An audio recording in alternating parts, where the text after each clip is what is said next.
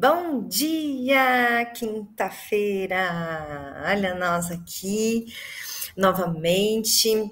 É, hoje eu trouxe uma convidada muito, muito, muito top, que ela me falou uma frase assim quando a gente, quando a gente se conheceu, que ficou na minha mente e vai virar até tatuagem um dia, que é, é coloca o pé que o chão vem, né? Põe o pé que o chão vem, e a gente aqui, nessa quinta-feira, dia 9, do nosso podcast aqui sobre organizações ágeis, e ela veio contar sobre é, a experiência dela né, em organizações com gestão horizontal. Então, a gente já vai perguntar para ela o que, que, é isso, ela vai contar as experiências, e a gente vai ficar super é, animado e inspirado.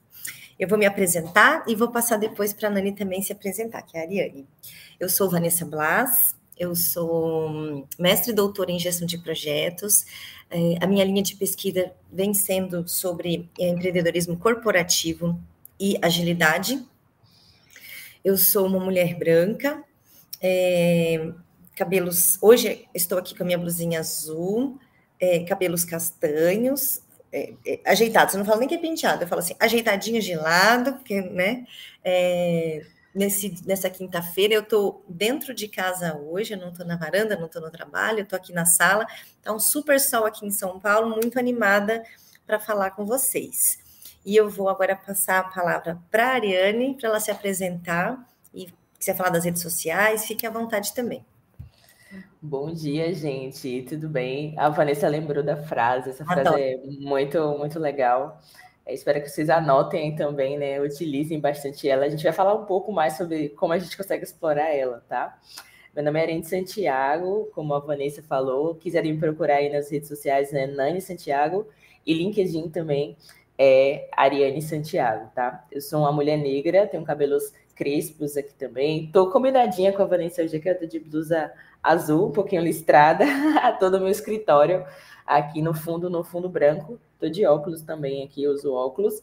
Aqui em Salvador hoje deve estar uns. Mais tarde deve estar uns 30 graus. Eu moro aqui na Bahia, né? A gente já está acostumado com esse clima aqui ameno, para não dizer outra coisa. Mas o clima aqui é bem quente, tá? É, falando um pouquinho da minha vida profissional, eu sou designer aí por formação, não praticante, mas sou pós-graduanda também em marketing com gestão de negócios e agora aí também terminando uma formação aí em comunicação, diversidade e inclusão, né? Trabalho também no contexto organizacional, trabalho numa empresa aí de tecnologia de gestão horizontal também, então essa é experiência aí super importante, é, que trabalha também direcionada mais para o o mundo do RH, né? Ele produz um software ali de RH, tá? Espero contribuir muito hoje aí, né? Que role algumas perguntas, que a gente consiga aqui, né? Tirar muitos insights aqui hoje. Muita inspiração, né, gente? Olha, então, para começar, né, eu, pensando que o nosso público veio para ouvir insights, e, e assim como eu, em muitos casos, né, é, não sabe muito bem o tema, mas ficou super curioso, viu o título, já ouviu falar alguma coisa? A primeira coisa que eu vou perguntar para a Ariane é assim: é, o histórico, né? Como que ela foi parar? Por que, que ela escolheu, ou foi escolhida, ou foi aleatório, trabalhar numa organização de gestão horizontal? Ela já sabia o que, que era, sei lá. E o que, que é né, essa, uh, esse tipo de é, é, é, empresa, né, organização, uh, onde você tem uma gestão horizontal. Dani, como é que, como é que foi é, essa trajetória, né? É, se foi intencional trabalhar numa empresa dessa forma e o que, que é, né, um, a gestão horizontal? Bom, vamos lá. Eu vim do, do ramo ali das startups, né? Acho que até 2017 ali o Brasil teve um boom muito grande né, na área das startups, foram muitos investimentos. Eu vim da área de mobilidade, não tinha nada a ver. Trabalhei em grandes startups, que nem são mais startups hoje ali, da área de mobilidade também. Depois passei um pouco mais para a área de RH, mais ainda também em startup. Só que a vida de startup, para quem já foi aí de startup, ou já conhece um pouco, é bem corrida, né? Porque tem uma volatilidade muito grande, decisões precisam ter, ser tomadas muito rápidas. É uma pressão também, né? Muito grande ali para você entregar resultados. E eu queria experimentar um modelo mais tradicional. E eu fui, né? É, me inscrevi para um processo seletivo na empresa qual eu trabalho hoje. Porém, é, eu não sabia o que era gestão horizontal, né? Não fazia um mínimo de noção. Eu sabia que era uma empresa bem tradicional, ali não tinha nada a ver com, com o modelo de startup. É uma empresa que não depende de investimentos, a empresa que eu trabalho, né? ela vive com os recursos próprios. E no momento do processo seletivo é que eu fiquei sabendo que era uma gestão horizontal.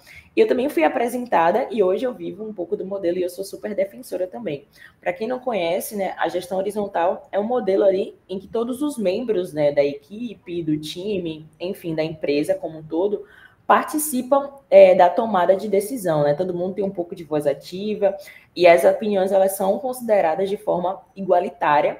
É, no meu contexto, eu também não tenho um chefe. Isso é um pouco, às vezes, difícil para as pessoas que não estão ali acostumadas né, a trabalhar sem, sem a presença de um superior, como é na gestão vertical. Só que eu acho que é uma coisa muito cooperativa. Você coopera muito ali, né? Você acaba trabalhando bastante em time e eu até falei isso para a Van ali um pouco antes, né? Você tem que deixar um pouco do ego de lado, porque a sua decisão vai impactar é, todo o time ou a vida ali de outras pessoas também. Então, basicamente é isso ali que é a gestão né, horizontal. Na prática é um pouco mais difícil até, eu acho que eu considero até mais difícil do que a gestão vertical, mas faz muito mais sentido para mim. Era a experiência que eu queria viver, tá? E o que a gente conversou, né? É, e eu conheci a Nani no curso que eu fiz em Portugal, né, que a gente fez em Portugal agora recentemente, e, e ela falava um pouco sobre isso nas aulas, né, ou, ou fora das aulas, para a gente tinha alguma curiosidade. E eu falei, puxa vida, isso tem tudo a ver com o que a gente fala de agilidade nas organizações. Por quê? É, essa, a, essa colaboração, né, dentro dos princípios e valores que eu sempre trago isso aqui, ou dos, dos pilares de qualquer framework que a gente fala que trabalha, está muito aderente à agilidade, a gente fala muito em colaboração, a gente fala muito em maturidade dos times, né, para tomadas de decisão, de consenso e tudo mais. E assim como acontece nos times de agilidade, em empresas que trabalham com business agility, é muito difícil na prática. É muito romântico, né, Nani? Ai, que maravilha! É, é, você ter voz ativa, ser escutado, mas assim, assim como é com meu filho de 15 anos ser escutado, traz uma responsabilidade, né? É, outra coisa, traz uma paciência também, né? Precisa de uma resiliência, uma paciência, é, e as pessoas acabam confundindo a agilidade com mudanças muito rápidas, mas não é isso, né? É, a, a, agilidade é, te permite é, realmente você mudar a sua rota mas é, aulas, uma, aulas, uma das aulas que a gente teve para é, ilustrar o que é a, agilidade, um professor maravilhoso, é, ele trouxe um bando de pássaros. Lembra disso? É um vídeo, pega qualquer vídeo, é onde os pássaros eles se movimentam em conjunto, muito rapidamente, mas em conjunto, de maneira organizada, né? E fica lindo aquela dança é, dos pássaros. Então, realmente, eles mudam, mas de maneira organizada, em colaboração. Não um pássaro aqui, outro pássaro lá, e cadê meu líder? É, você vê que há uma conexão, né? E para trabalhar com conexão, é, eu acredito que precisa também uh, estar aderente à, à natureza da pessoa, a cultura da pessoa, né? Uma, em, em, concordar que não vai ter um pássaro na frente né? Ou pássaros que se destacam sempre. A, o destaque vem de uma outra forma, né, Nani? E como é que funciona, assim, é, pensando na motivação, pensando como que vocês identificam que a, a, as pessoas, a gente está falando muito de pessoas, como que vocês identificam no dia a dia é, essa boa relação ou essa aderência das pessoas a essa nova forma de trabalhar ou de viver e, e tudo mais? É, não quer, eu, o ser humano ele precisa naturalmente de uma liderança. Né? Acontece qualquer coisa, a gente, alguém assume ali. Mas você não precisa ter um chefe. Você, é, você precisa ter um líder. E esse líder ele pode ter outra nomenclatura do que seja chefe, líder ou uma função específica, né? Como que é isso? Como que vocês identificam? Como que vocês abraçam as pessoas que têm uma dificuldade? Ou naturalmente aquela pessoa que tem dificuldade de trabalhar dessa forma, ela fala, olha, tentamos, valeu, mas eu não consigo trabalhar. Há casos assim, porque é tão gostoso, é assim, é muito romântico. E na prática? São muitas perguntas. Pode, pode é, na prática é, é, menos romântico do que a gente Na prática é muito menos romântico do que a gente acredita que é. E é muito do que você falou. Algumas pessoas, elas realmente elas não vão se adaptar a uma gestão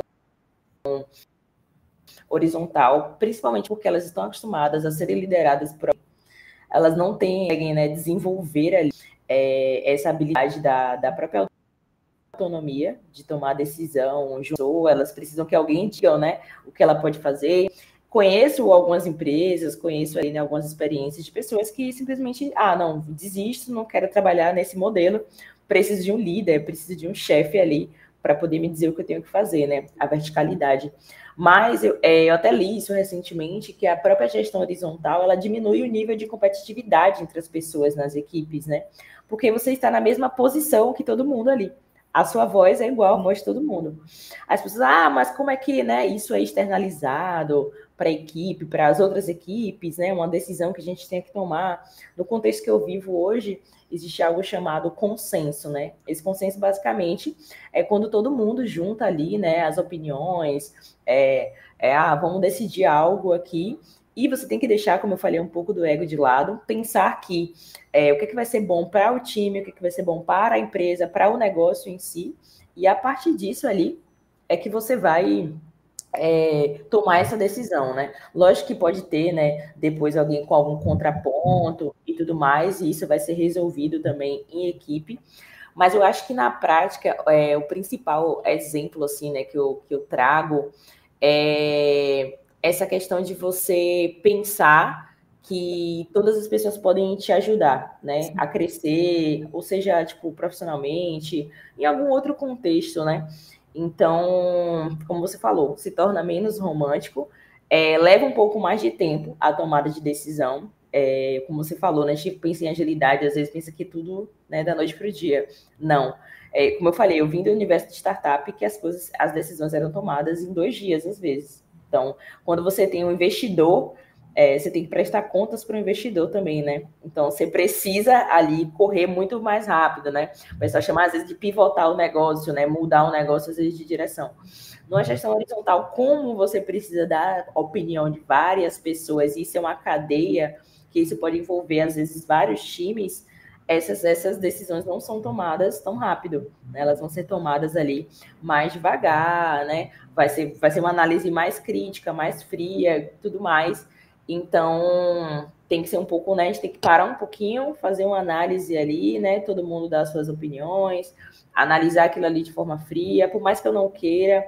Trazendo um exemplo prático, eu até falei isso para a Van aqui um pouco mais, né? Bem simples assim, ah, a gente quer comprar um software para o time utilizar, né? Esse software é bom para quem? Quem são as pessoas envolvidas ali que vão utilizar esse software? Às vezes é mais de um time, né? Ah, o meu time vai uhum. usar e um outro time também vai usar eu vou convidar pessoas também desses outros times. E ah, temos um empate entre dois softwares. Às vezes eu quero aquele software, porque já estou acostumada a trabalhar com aquele, trabalhei com ele em outra empresa, sei lá, porque eu gosto mais dele, mas ele não é o melhor para o meu time. Então eu tenho que abandonar isso, né? Ah, o querer, né? Quero muito, porque eu acho melhor, para é, ouvir também a opinião das outras pessoas. E a partir disso ali, né? É, a gente vai tomar essa decisão tem às vezes pessoas que orquestram, né? O que, o que é orquestrador? E o orquestrador ele muda de acordo com cada semestre. O orquestrador é aquela pessoa que pode direcionar a equipe. Não necessariamente ele é o seu chefe, mas ele tem ali um papel até de estar é, tá mais fluido entre outros times ali para ir orquestrando. E ah, esse semestre eu tenho ali a possibilidade de ser orquestradora. Semestre que vem eu tenho um outro colega que vai ser um orquestrador também. Então, as pessoas têm essa posição ali de conseguir ter essa rotatividade dentro da própria empresa, né? De ser uma pessoa orquestradora, é aquela que vai facilitar, talvez, ali é, essa, essas conversas, é facilitar essas tomadas de decisão, vai questionar, vai provocar, né? Esse orquestrador ele também vai ter um nível de. Ele tem que ter um nível de maturidade maior. Assim, né? Às vezes uma pessoa que entrou agora, está se adaptando ainda, ela não está tão preparada para ser um orquestrador, mas em algum momento ela vai ser um orquestrador. E aí entram algumas coisas assim, né, que a Nani vai falando. Eu esqueci de pegar minha, meu papel com caneta, eu sentei aqui empolgadíssima. Se eu sumir aqui é porque eu fui buscar, porque eu, eu fico, é, nas minhas nessas conversas, eu fico tendo muito insight. Assim, insight, né? Ah, eu sou assim.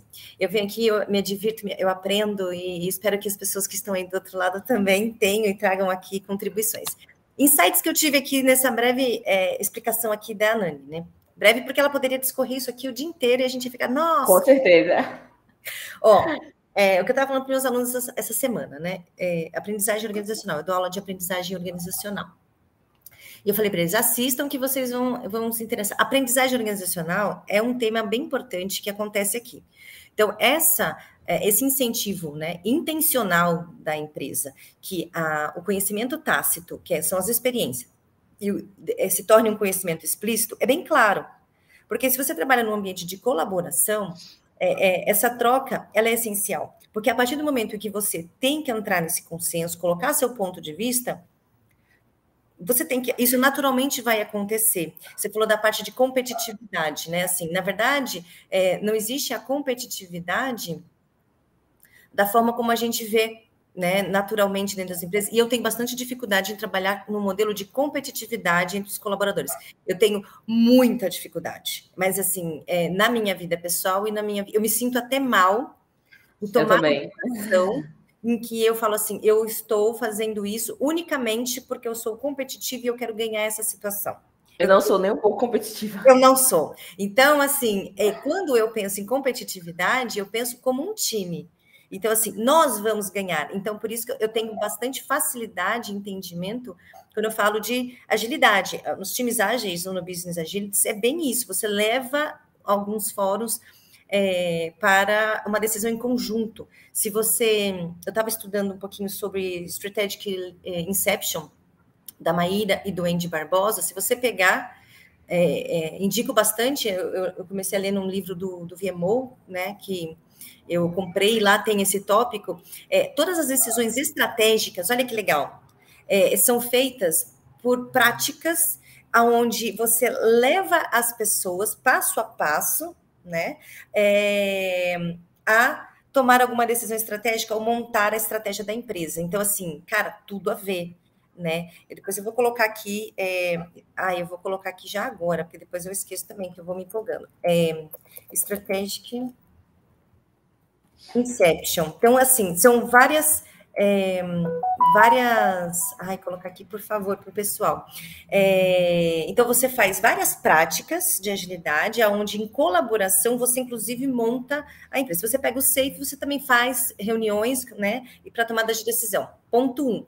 Então, assim, tudo a ver com agilidade, com aprendizagem organizacional. Quando você fala, por exemplo, nesse exemplo maravilhoso aonde é, uma solução, um projeto, uma iniciativa, ela vai ser usada por várias pessoas e é obrigatório que todos estejam ali, os stakeholders estejam ali, você traz uma contribuição também para uma área de conhecimento de gestão de stakeholder. Né? Então, quando você Engajamento, vai... né? Engajamento. Então, assim, o que o professor falou também lá em Portugal, e é uma frase, é que nem essas frases que a gente já sabe, só faltava frase para você, que nem para definir. Para definir a, tu, a tua vida, né? Que nem a Nani trouxe. O professor falou assim: ninguém destrói aquilo que ajudou a construir. É um ponto. Gestão de stakeholder, muito, porque é, você já sabe, ah, mas será que é isso? Será que é aquilo? Não tem será. Será que eu chamo? Será que eu não chamo? Será que eu levo para decisão? Mas o fulano é polêmico. Cara, é assim. E todo mundo sabe que vai ter que é, participar. Ah, mas isso não traz uma certa lentidão, alguma coisa assim? Depende. Por quê? É, a, a, a, na agilidade, a gente fala muito assim, R pequeno e continue. Uh, só que nas organizações, também precisa entender que uh, para algumas decisões tu não tem muita chance de errar pequeno.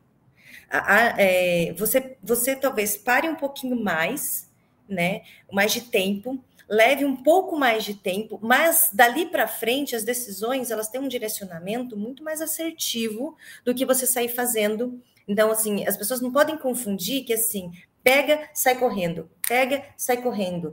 Ah, há um momento, inclusive, de refinamento das ideias, e se você pegar na literatura, nos livros, nos artigos, sim, você tem que maturar algumas coisas antes de sair fazendo.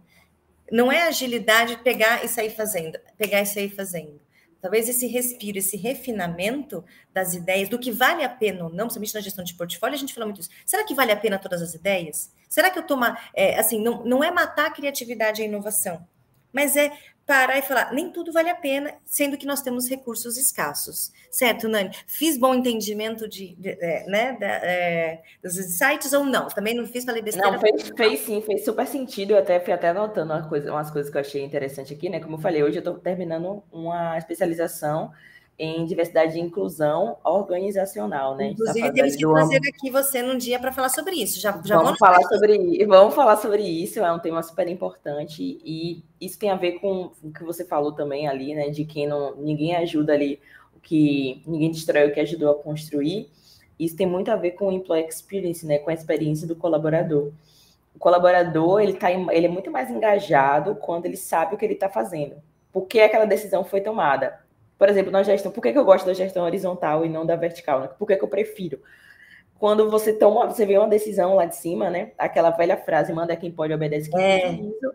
Vem uma decisão, você não sabe porque essa decisão foi tomada, simplesmente você precisa seguir. E aí você, ah, por que, que eu tenho que fazer isso? E o colaborador às vezes se nega, ou ele faz é, não, com, não com tanta vontade. E quando você participou daquela ação, e você deu a sua opinião e você entendeu por que aquela opinião foi tomada, você vai estar engajado naquele, naquela decisão, né? Você vai continuar, não, ok, a gente tomou essa decisão aqui porque é melhor para a equipe, porque é melhor para a empresa do, do, ponto de vista de negócio e tudo mais. Então, acho que isso tem a ver com a experiência do colaborador, isso tem a ver com o engajamento do colaborador.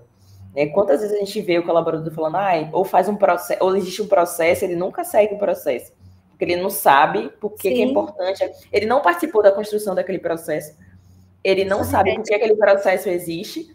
Então ele não simplesmente ele não vai fazer. Então você não tem um colaborador engajado também, né? E nas decisões verticais ali, isso acontece muito. Eu já fui essa colaboradora que falou: "Ah, eu não vou fazer desse jeito, vou fazer do meu que o meu jeito é melhor". Que eu achava que o meu jeito era melhor porque eu não sabia porque aquele jeito ali, né? Às vezes são práticas que ajudam e ninguém nunca te explicou, você não passou por um treinamento, nada disso por exemplo, a empresa que eu trabalho hoje, a gente tem essa prática de fazer ali treinamentos, é, seja trimestralmente, seja.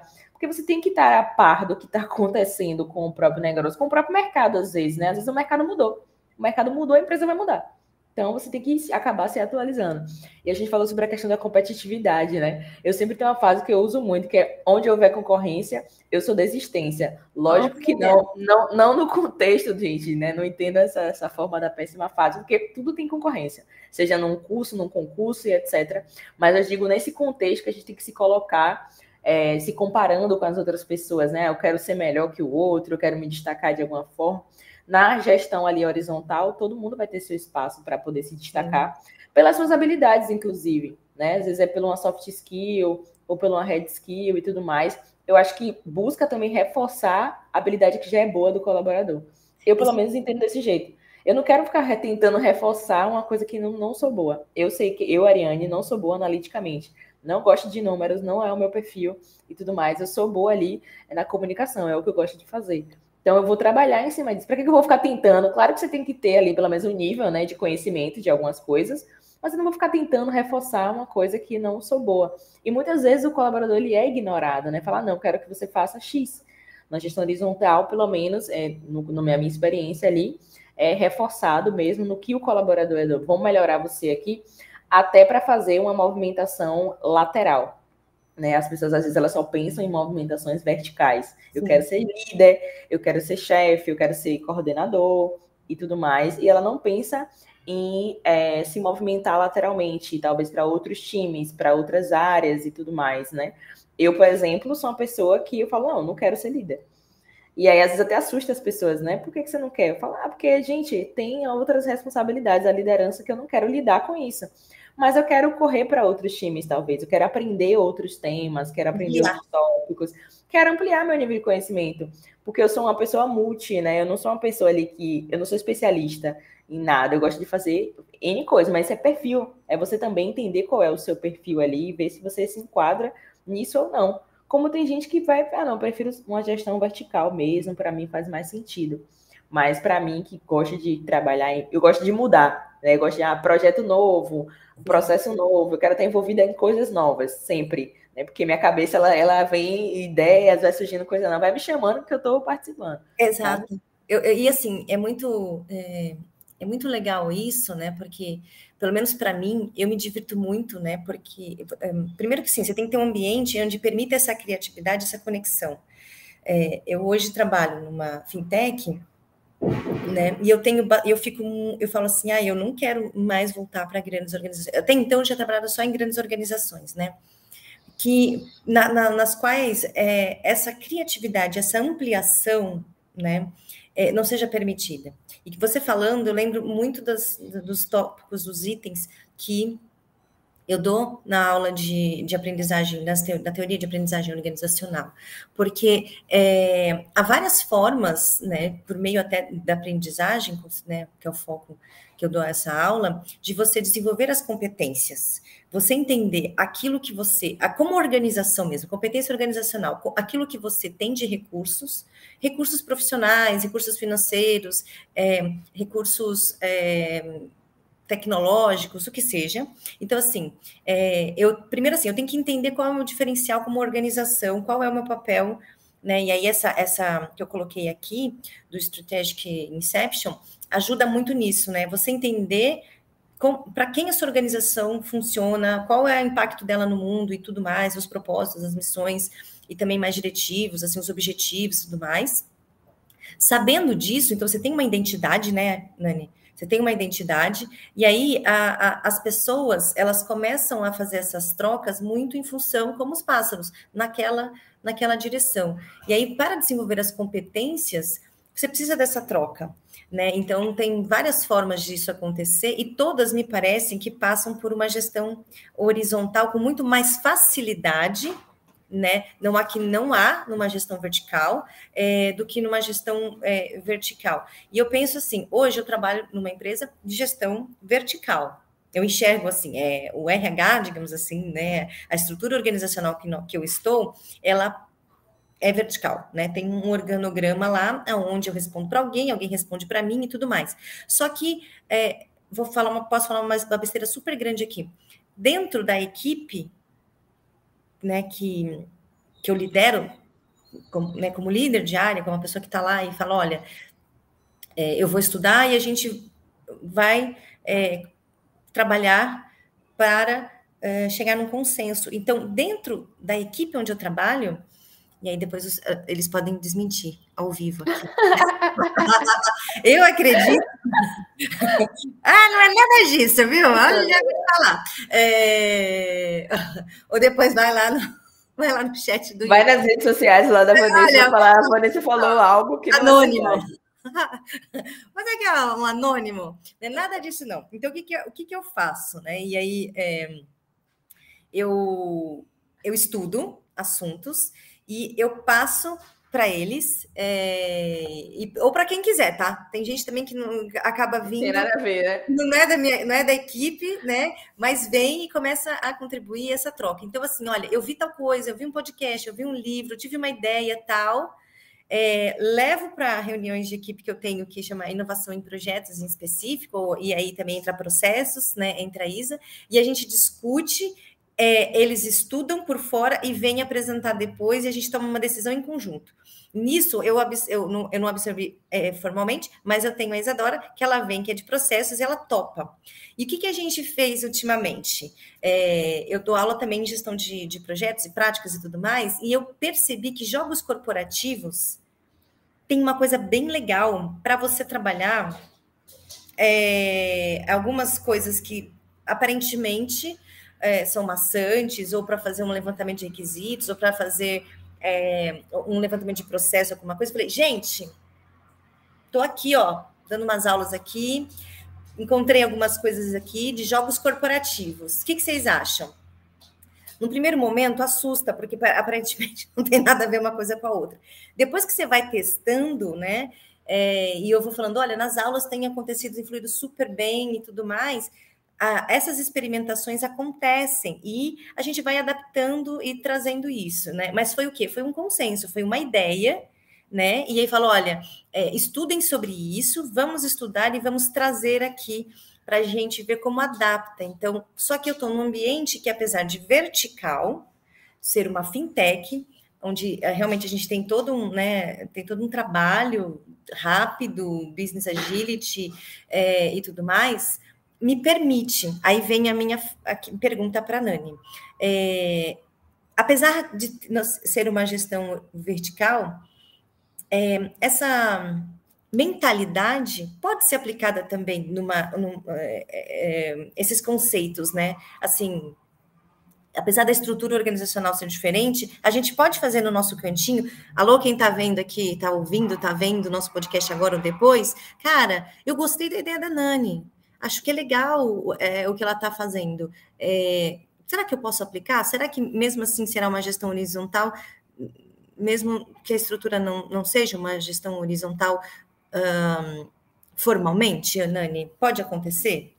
Eu acho que pode acontecer, sabe? É, isso pode acontecer, principalmente dentro dos próprios times, né? Você falou de jogos ali, e a minha área a gente desenvolve muito isso, de gamificar as coisas, né? isso. né? É, hoje a gente está falando muito de gamificação.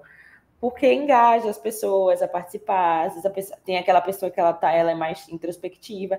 Os times, eles têm perfis de pessoas, né? Eu sou pessoa que eu, eu converso com todo mundo, e nem todo uhum. mundo é igual a mim, nem todo mundo tá aqui conversando, participando de podcast, não sei o quê. Tem gente que não quer nem mostrar a cara, tá ali só atrás do computador e tal.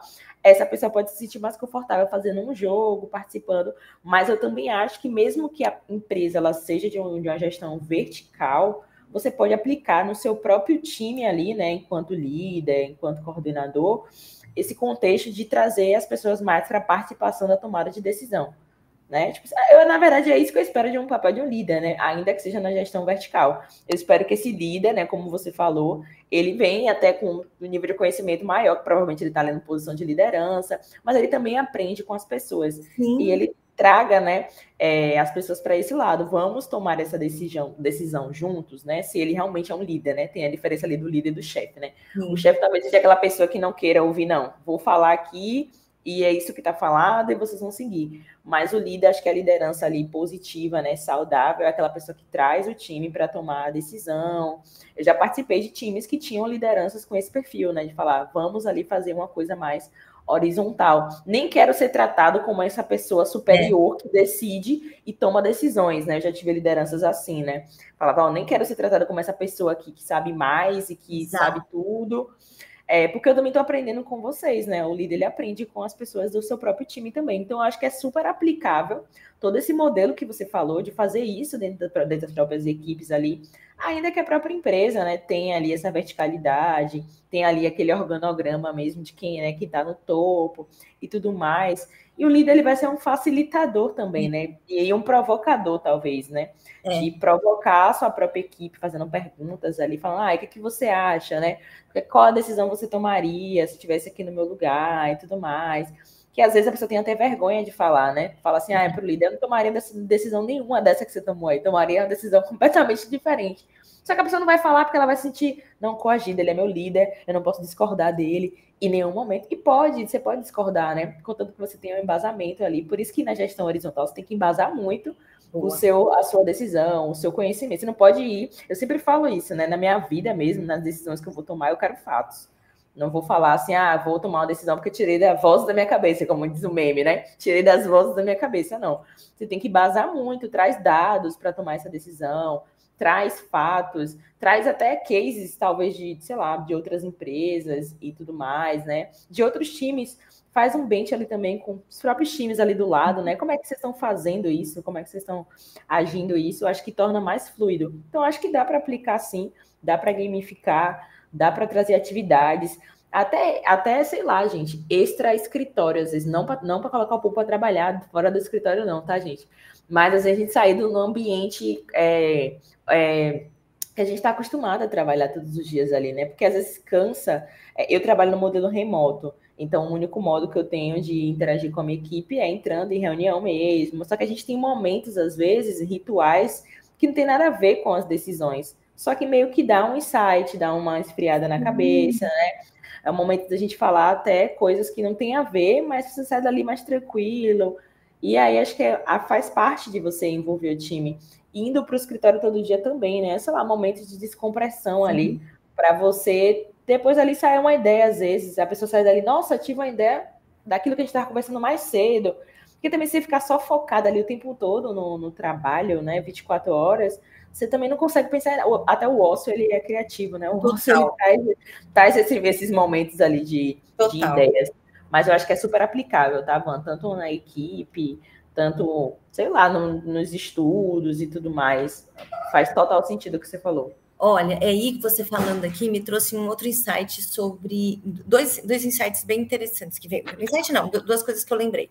Primeiro que é, um, é o management 3.0, né? Que é uma, é uma forma de é, de você liderar como um líder servidor, e a gente fala muito isso também nas, na, na, na, agilidade, um time de agilidade facilitador, um líder servidor, onde você faz as provocações, onde você é, é, acompanha né, o, o, as pessoas, estimula e desenvolve.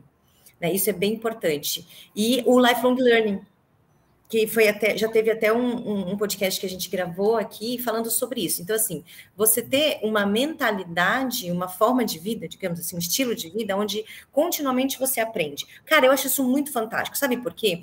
Ah, a gente tem falado muito sobre o quão raso nós estamos nos tornando em, em algumas coisas, né? A gente é, vê alguma coisa na internet, vê alguma coisa por aí, é, não se aprofunda né, e aplica errado. Inclusive, dentro da agilidade, nós tínhamos bastante disfunções em relação a, ao conhecimento, né, a aplicação da agilidade, e é, íamos, por um lado, repetindo muito, né, repetindo muito essa o que falava por aí, e a agilidade acabou caindo em descrédito em alguns casos e, enfim, ah, morreu a agilidade. Não, eu acho que é um momento de ressignificar, uma oportunidade, de fato, para a gente retomar e estudar, e entender e aplicar, né, de acordo com o nosso é, o nosso contexto hoje, né? Então, assim, nós como, é, como, eu falo sempre isso, né? Nós como consumidores, como clientes, centralidade no cliente, nós somos muito exigentes né? Queremos novidade, queremos qualidade e tá tudo certo. Queremos, né? É, ah, tá muito tempo essa versão do telefone, ah, esse aplicativo e tudo mais. Então, nós somos exigentes, o que faz com que nossas, onde a gente trabalha também, também tenha que acompanhar. Então, nós somos um pouco culpados disso, maravilhoso, porque é nesse momento que a gente cresce. Part... E aí, isso aqui a gente se torna um pouco raso em algumas coisas. Quando você fala aqui que a gente, vocês tem que obrigatoriamente estudar, ter o um embasamento, você vai para um debate, né? A um debate construtivo ali, de troca de ideias, você tem que colocar seu ponto de vista. É isso que eu falo para o pessoal com quem eu trabalho diretamente. Para você colocar o seu ponto de vista, e falo com meus alunos, você tem que estudar. Porque quando a pessoa ela perguntar, e não é de maldade, ela perguntar alguma coisa que não está no script que você fica repetindo, você não vai ter argumentos ou conexões para entender o que ele está falando e é, ou concordar ou, ou, reafirmar o seu ponto de vista.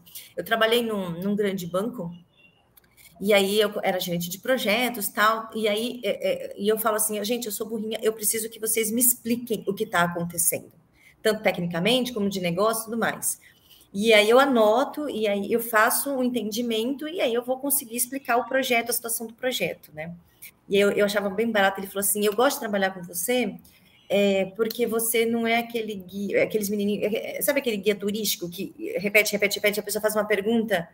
Ele, é, é ele não estudou, ele só está repetindo, sabe? Ou qualquer função que você pergunta e a pessoa fala, é, eu não me aprofundei. E nesse tipo né, de estrutura organizacional, onde você tem uma gestão horizontal, você tem que se aprofundar.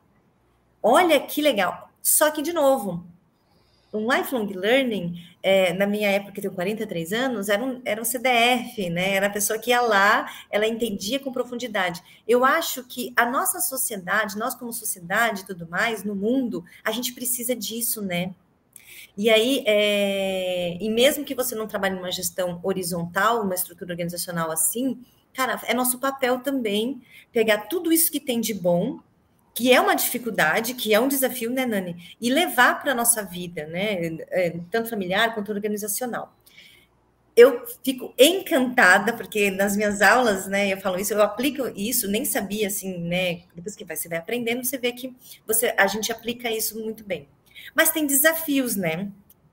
E assim, é, para todo mundo que está ouvindo, para mim, para todo mundo que quer aprender, ah, não precisa falar do teu desafio na empresa atual. Eu acho que assim, como a Ana estuda, ela traz também trocas é, de desafios no geral, não, não necessariamente onde ela está trabalhando. Assim como eu falo de desafios em agilidade, gestão de projetos e aprendizagem, de coisas que eu também não vivenciei, mas imagino pelas leituras que faço e tudo mais.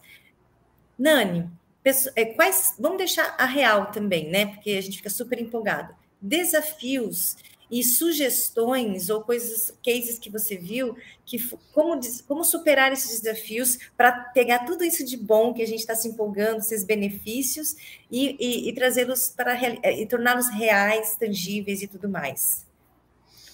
Eu acho que desafio, assim, pela minha experiência e troca com pessoas que também trabalham né, em gestão ali horizontal, a gente tem, por exemplo, a geração Z agora. A geração Z ela é muito difícil de você reter essas pessoas. Primeiro porque a geração Z é a geração do TikTok, é a geração da internet que você falou. Eles sabem, eles sabem pouco de muita coisa, às vezes, né? Tipo, eles não se aprofundam muito nos temas, mas você consome conteúdo o tempo todo. Essa, eu estava lendo que, em média, essa geração Z ela é a geração que ela passa é, aproximadamente nove meses em um emprego. E eu acho que esse deve ser um desafio muito grande da gestão horizontal.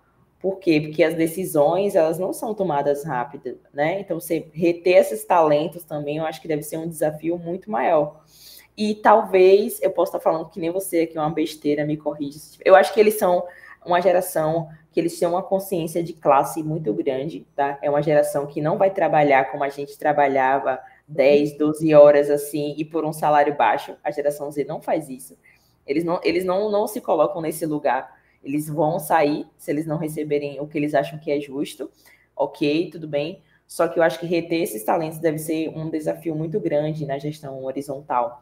Por quê? Porque as tomadas de decisões não são tomadas de forma rápida e é uma, uma, uma, geração que não quer assumir responsabilidade, algumas responsabilidades. Né? Eles não têm um nível de maturidade para assumir algumas responsabilidades. Então, é, eles precisam de alguém ali falando o que, é que tem que ser feito. E na, na gestão. que não, né? A gente conversou sobre isso, né? Eu tenho experiências de pessoas próximas a mim, da geração Z ali, ou até essa geração que está vindo agora, aí os, os adolescentes e tal. Sim, eles não têm essa maturidade de assumir responsabilidade. Tá? Então precisa de alguém dizendo o que, que tem que fazer. Ah, você precisa fazer isso. Não tem autonomia, você dá autonomia a essa pessoa. Vamos dar autonomia, vamos. Mas ela não quer assumir responsabilidade. Então, Exato. Então, numa, numa gestão horizontal, isso não pode acontecer. Porque você tem que assumir uma responsabilidade ali para você tomar decisões também em conjunto. Sim. E provavelmente esse talento é um talento que não vai ficar ali muito tempo, ele vai querer sair que ele não tem ninguém para dizer o que vai fazer para ele, ele não está adaptado, ou ele está tá acostumado com volatilidade, né, mudança rápida. A internet é, é, é, a era da mudança rápida. Eu acho que esse é um desafio ali também. E é engraçado, eu estava olhando a lista de empresas né, que são gestão horizontal, até empresas que a gente conhece, Netflix, eu não sabia. É, a Tesla, que é do Elon Musk lá, né? O Elon Musk, por exemplo, é um cara extremamente é, é, problemático, né? Quando a gente olha assim por um lado. Então, eu acho que deve ter muitos desafios de trabalhar numa empresa que o CEO é problemático, está sempre envolvido em polêmicas, por exemplo, né? Sim. Por exemplo, as coisas mudam lá. Então, tipo, isso não é um perfil de uma empresa horizontal, né? É, geralmente esse não seria o perfil de uma empresa horizontal. Então, até me surpreendeu. Eu falei, nossa, ele aplica uma gestão horizontal, uma empresa que toma decisões assim, baseada em nada. Então, deve ter esses desafios. Mas eu acho que essa de reter talentos é, é o maior, assim, né? Colocar.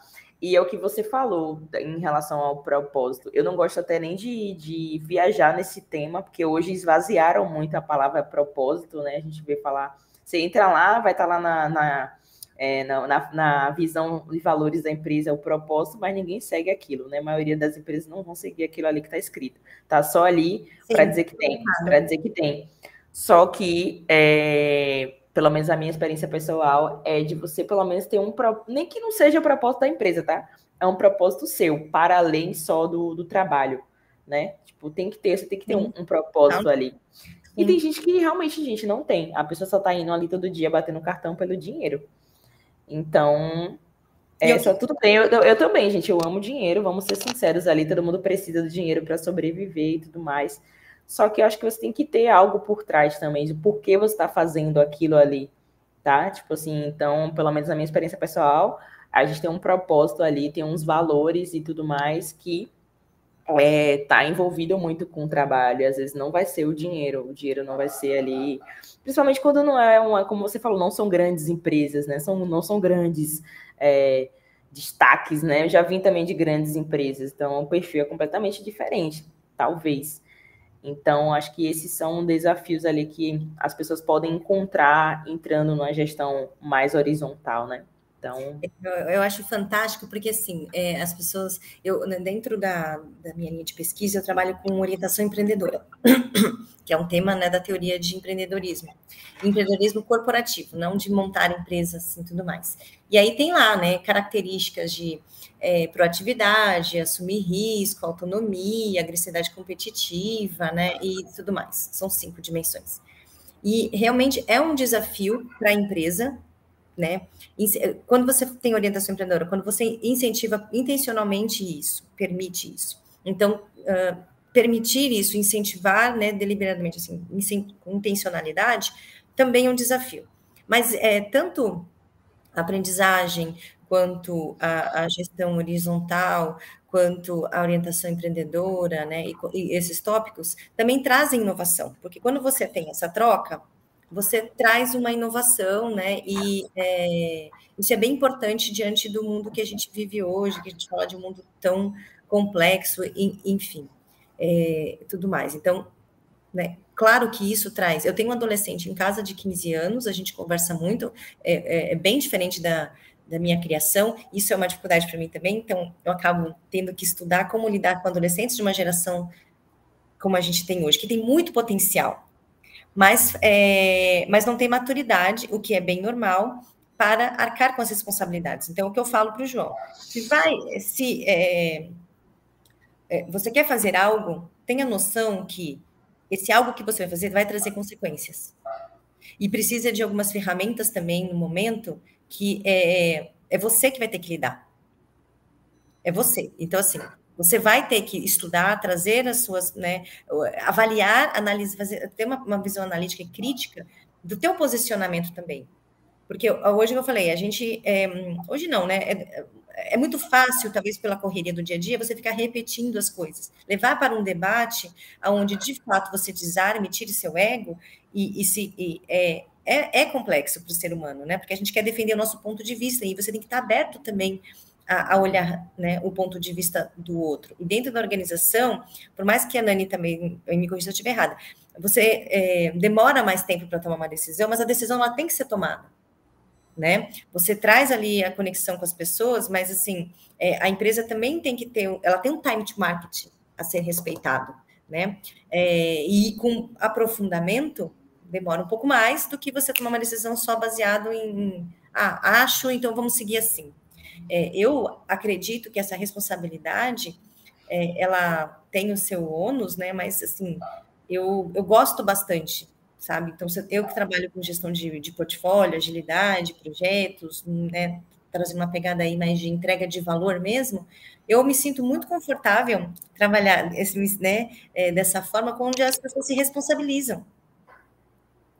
Cara, é, é, eu tomei, eu ajudei a tomar essa decisão é, há um embasamento, há uma defesa ali, mas há uma responsabilidade em relação àquela decisão que eu ajudei é, a tomar uh, na organização, né? Foi uma coisa mais estudada, então, cara, que bom, né? Porque o que eu já vi, você vê cases e tudo mais, aonde a pessoa toma uma decisão e, é, né, e aí as pessoas até falam assim, nossa, deve saber o que está fazendo. porque cada hora dispara para um lugar. Sim. É, você, fala, você, não entende, você vai repetindo e vai, vai, executando.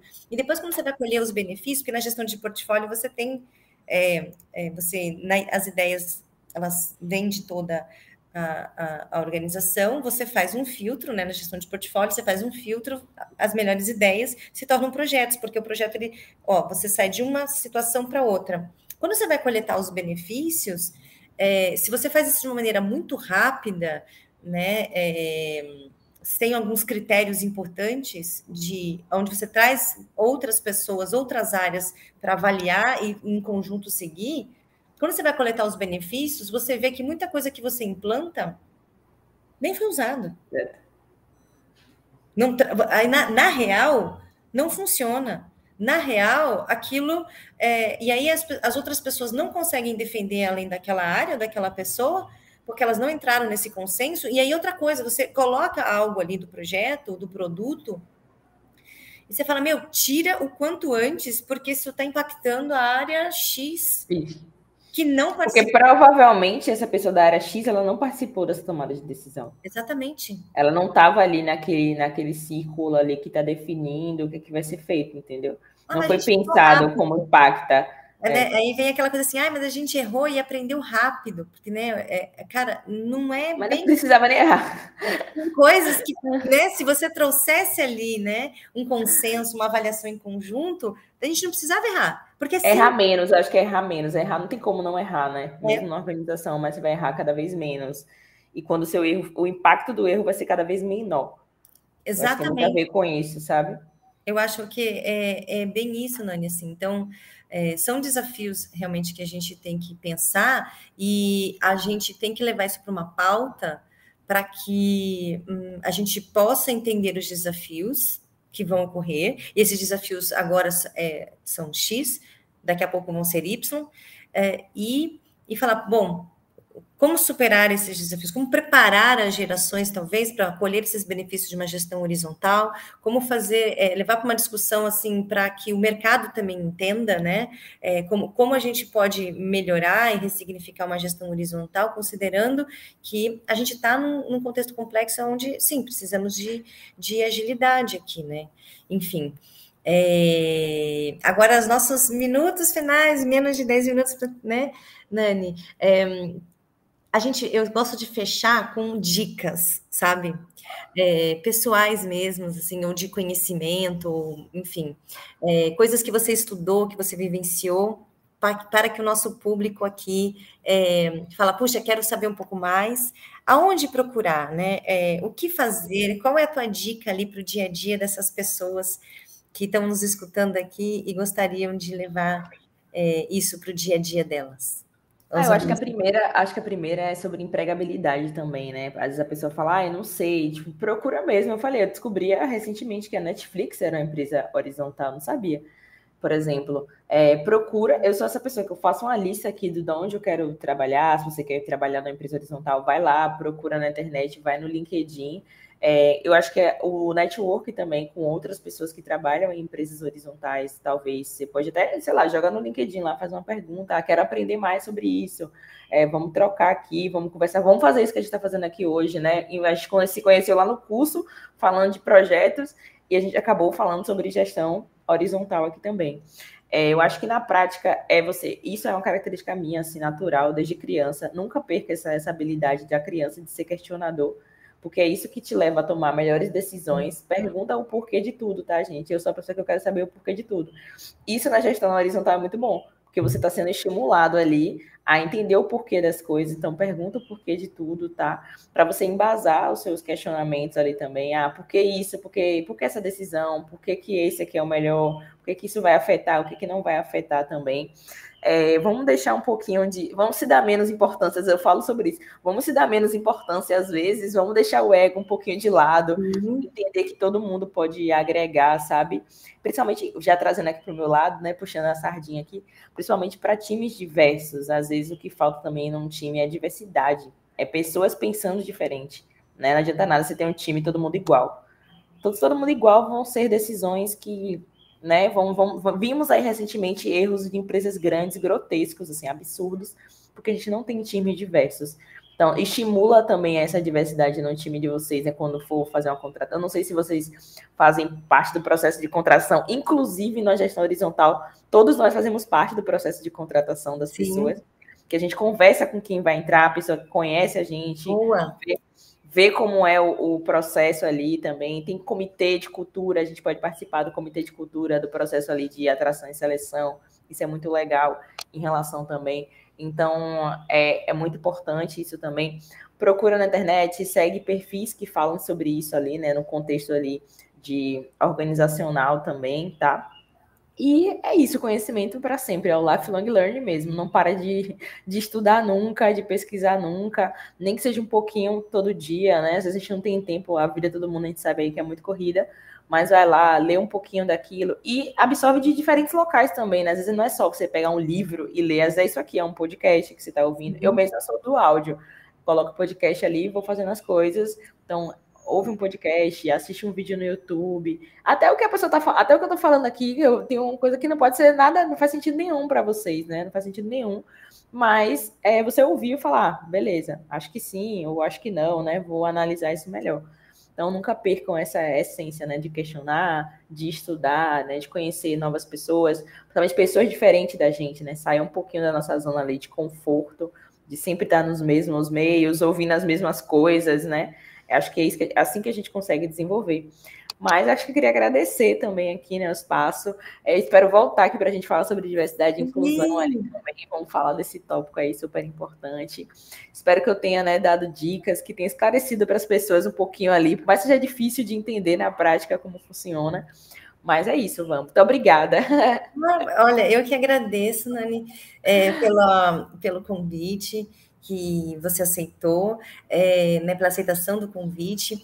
É, tem um, um, documentário na Disney Plus que se chama, que é da Pixar, sabe, dos desenhos lá e tudo mais. E eles, e aí você vê claramente ali que você, você tem os mentores, né? Como é que é o nome da, o, como é que é o nome do da orquestrador, né? Orquestrador. orquestrador. É, a Pixar ela foi fundada, né, pelo Steve Jobs e mais algumas pessoas que vieram uh, de, da, de uma universidade da Disney, sabe? Então é, é bem claro que assim há um orquestrador, né? Que, mas as equipes elas são muito independentes, muito autônomas, elas levam para decisões, levam para debates. Para mim, eu levei nas minhas aulas de aprendizagem organizacional, acho que é um case talvez que se encaixe bastante em gestão horizontal, dá uma, um estímulo bacana. É, dessa, dessa cultura mesmo, e o quanto eles falavam que eles não queriam perder isso.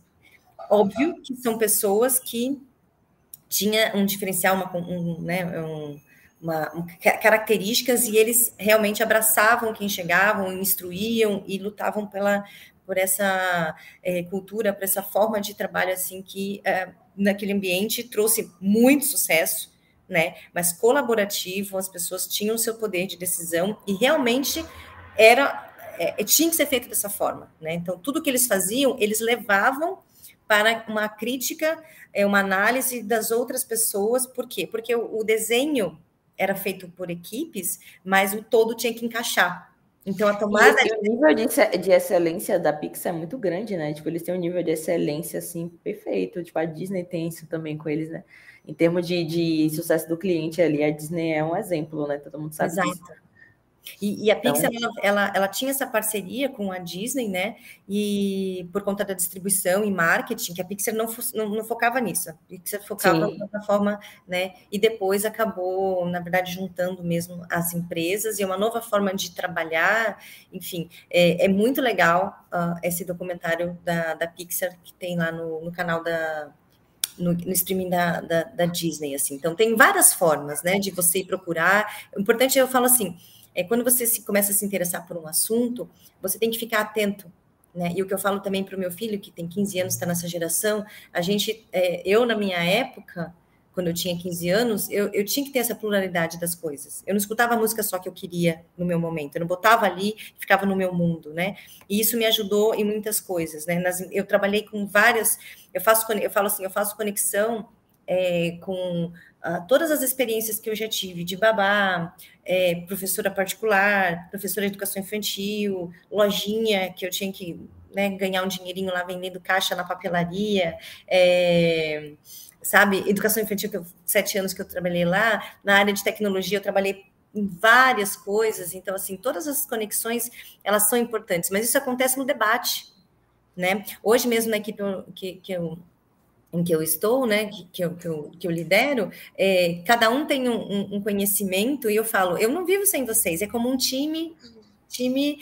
É, tem as pecinhas aí, né, que se encaixam, né? Pecinhas, você pega automobilístico, é, tem as pecinhas, é muito claro que tem as pecinhas ali, né? E essa questão da diversidade cultural traz uma nova nuance. Por exemplo, eu venho de, de uma realidade onde tudo isso me fez crescer e ter uma, uma, uma visão de vida diferente de uma pessoa que de repente já teve um caminho diferente do meu, onde tinha algumas facilidades, algumas coisas assim. Então, é bem importante conscientizar, é bem importante a gente falar sobre isso e, e trazer ali para novos episódios aqui.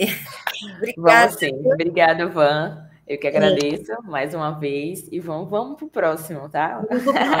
assunto Gente. não vai faltar. Duas pessoas que falam muito aqui, né? não, vai faltar, não vai faltar assunto. Ó, muito obrigada. E agora obrigada. vai subir o Jornal Nacional que a gente fica assim esperando só a chamada para encerrar. Excelente dia, excelente semana, gente. Beijos. Muito obrigada. A gente fica aqui assim, ó esperando a, a, a, subir aqui. A chamadinha. A chamadinha aqui, ó. Fica assim, aquela situação. E aí, gente? Ai, nossa, o dia de hoje. e a gente fica aqui esperando. É sempre assim, né? Oh, mas deu uma, uma, horinha aí, tá vendo? Mais de deu, mais de... Deu, deu, e a gente. É, é, e aí, o, enfim, a gente fez um bate-papo aí, passou por várias coisas, aprendi muito. Muito mesmo. Foi muito muito feliz. E aí a gente pode agora só esperar o Caetano, acho que é o Caetano hoje, é, subir a chamadinha. Já vamos combinar aqui, eu vou te mandar uma mensagem aqui para a gente combinar é, o nosso próximo. Mande sim. Vamos fazer. E vamos Adorei. que vamos.